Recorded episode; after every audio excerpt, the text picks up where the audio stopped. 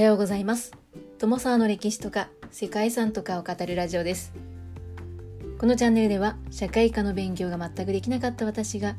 歴史や世界遺産について興味のあるとこだけゆるく自由に語っています。本日ご紹介する世界遺産はマルタの巨石神殿群です。地中海に浮かぶマルタ共和国のマルタ島とゴゾ島にある戦死時代の建造物が世界遺産に登録されています。ここに残された遺跡はエジプトのピラミッドなどよりもはるかに古い年代に作られた人類最古の石像建築物として考古学上非常に貴重なものです。現在でもこの遺跡はいつ頃どのような民族が何のために作ったのかと謎は多いようです。そんな石像建築物は現在確認されているだけでも30以上あるそうでその中の6つが世界遺産として認定されています。中には60トンを超す巨石もありますが機械もない時代にどのように運びどのように積み上げたのかについてもまだ解明されていないそうです。そんな神殿ですが多くの神殿の出入り口は夏至か冬至または春分や秋分の日の出の方向を向いているそうで文明を感じる遺跡となっています。また内部の構造は様々で部屋があり3つだけある神殿もあれば6つ部屋が作られた神殿などもあるそうです。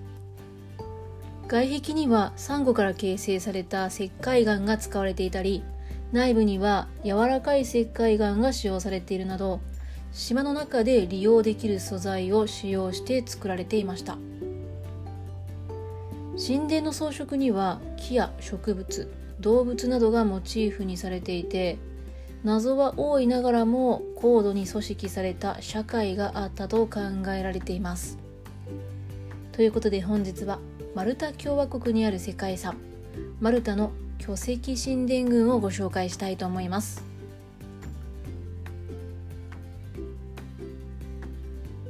この番組はキャラクター辞典ワンタンは妖怪について知りたい。パーソナリティ空飛ぶワンタンさんを応援しています。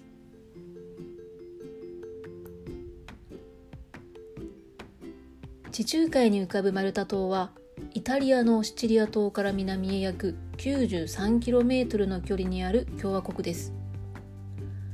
温暖な気候に美しい海が魅力的なリゾートアイランドでもあるマルタ島では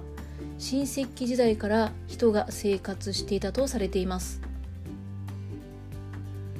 マルタ島とその隣にあるゴゾ島には青銅器時代の遺跡が残っていました。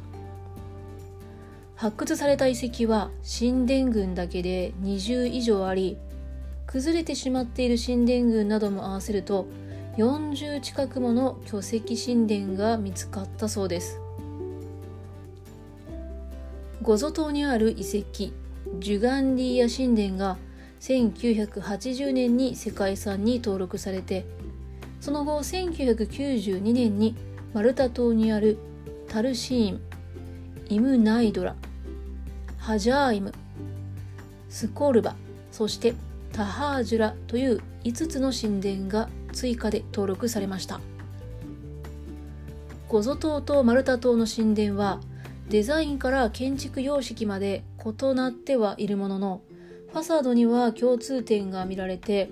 楕円形の前庭があるというのが特徴なのだそうです。神殿はオルソスタットと呼ばれる直立した石のブロックを組み立てて作られていて当時としては非常に技術力が高い文明があったと考えられています。最初に登録されたゴゾ島のジュガンティーヤ神殿は教会である壁の中に2つの神殿が隣接して建てられていました。その他のマルタ島にある遺跡にはハジャール・イム神殿やイムナイドラ神殿ムナイドラ神殿タルシン神殿などがありこれらの神殿が建造されたのは紀元前4500年から紀元前2000年の間と言われていて巨石神殿群は人類最古の石像建築物でありエジプトのギザのピラミッドよりも古くに作られたものでした。各神殿はそれぞれに違いが見られて後期のものには高い石像技術や壁面に浮き彫りの装飾などが見られます。これは戦死時代の人類が美術や建築学的にどのように進化したのかというのを示す例証となっています。未だにその多くが謎には包まれていますが左右対称に何トンもの巨石を隙間なく積み上げたり季節の太陽の向きに合わせて建設されていたりと古代の技術力の高さがよくわかる遺跡です。マルタ島では現在約30基以上の巨石神殿が確認されていて世界遺産に登録されている神殿のいくつかは一般公開されています。1840年と1893年に発掘されて現存する神殿群の中でも保存状態が良いと言われるのがハジャーイム神殿とイムナイドラ神殿です。ハジャイム神殿からはマルタ・ヴィーナスという石像が発掘されています。マルタ・ヴィーナスというのは全く美化されていない理想化もされていない女性像です。位置づけとしては女神ではあると思うんですけれどもイメージとしてはぽっちゃりふくよかな女性の形をしております。マルタ・ヴィーナスは石材に柔らかいグロービーゲリナ石が使用されています。現在は国立考古学博物館で見学が可能です。ハジャーイム神殿は近年風化が進んでしまったため現在は巨大なテントで覆われていますが神殿内部の見学は可能だそうです。隣接する博物館では実際に石に触れることができるそうでどのように神殿が建造されたかどのようにして神殿が発見されたかなどを映像でも解説しています。そんなハジャイム神殿から約365メートル坂を下った先にイムナイドラ神殿があります。ハジャイム神殿で使用されていた柔らかいグロービゲリナ石よりも強いサンゴ質の石を用いているため保存状態が特に美しいとされています。ただやはりハジャイム神殿同様に近年は風化が進んでしまったため巨大な天炉に覆われています。マルタ島の南にあるパオラという町の住宅街にある巨石神殿群の一つがタルシン神殿です。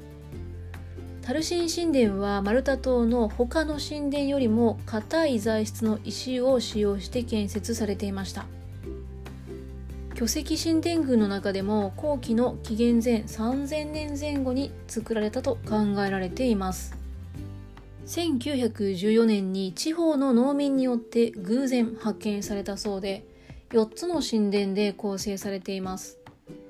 タルシン神殿には祭壇とみられる石組みがあったりかなり高度な技術を要したと思わしき渦巻きであったり動物の彫刻が石に浮き彫りされています。壁や祭壇に見られる渦巻き模様の装飾は時間と永遠の象徴であるとされていますまたこの遺跡で特に注目されるのが約2.7メートルにもなる巨大な石を使ったファットレディと呼ばれる彫刻です女性の像と思いきや像の上半身が欠けているということで男性か女性かは不明というふうにも書いてありますね。まあ、ファットというのはね何とも不明なネーミングなんですけどもやはり、ふくよかな像のようででっぷりと太い足そしてお尻これはですね第一母神の信仰の表れでもあるそうなんですね。神殿内で見られるのはレプリカでタルシン神殿から発掘された現物は国立考古学博物館に展示されているそうです。そしてマルタに現存する神殿群の中で世界的にも一番古いと言われるのがゴゾ島にあるジュンガティア神殿です。全長6メートル重さ約20トンの石が使用される神殿は紀元前3600年頃に建造されたと考えられています。この神殿は北条神崇拝だったであったりまたは礼拝所だったといった諸説あるようなんですけどもやはり正確なところは分かっていないようです。考古学者たちはこの遺跡で見つかった多数の肖像や彫刻がその信仰と結びついていると考えているようです。またジュンガディーヤというのはマルタ語では巨人の塔というのを意味しているそうで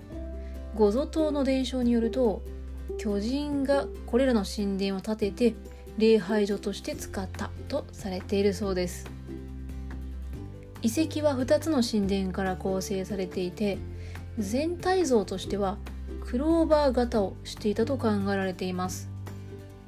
また遺跡から小さな球体の石が見つかっているんですけれどもこれは神殿建設の時に巨石を運ぶ際の頃として使われたと見られています。神殿内は自由に見学が可能ですけれども基本的に日本語のガイドはなさそうですね。マルタに残る巨石神殿群は人類史でも最古の部類に入る石像建築物ということや当時この島に住んでいた人々が持っていた高い建築技術が評価されて世界遺産に登録されています。ちなみにこの遺跡はトルコのギョベクリテペが発見される前までは世界で最も古い石像建築物だとされていたそうですね。ということで本日はここまでマルタ共和国に残された戦死時代の神殿遺跡群マルタの巨石神殿群をご紹介しました。最後までお聴きいただきましてありがとうございます。では皆様本日も素敵な一日をお過ごしくださいね。友沢でした。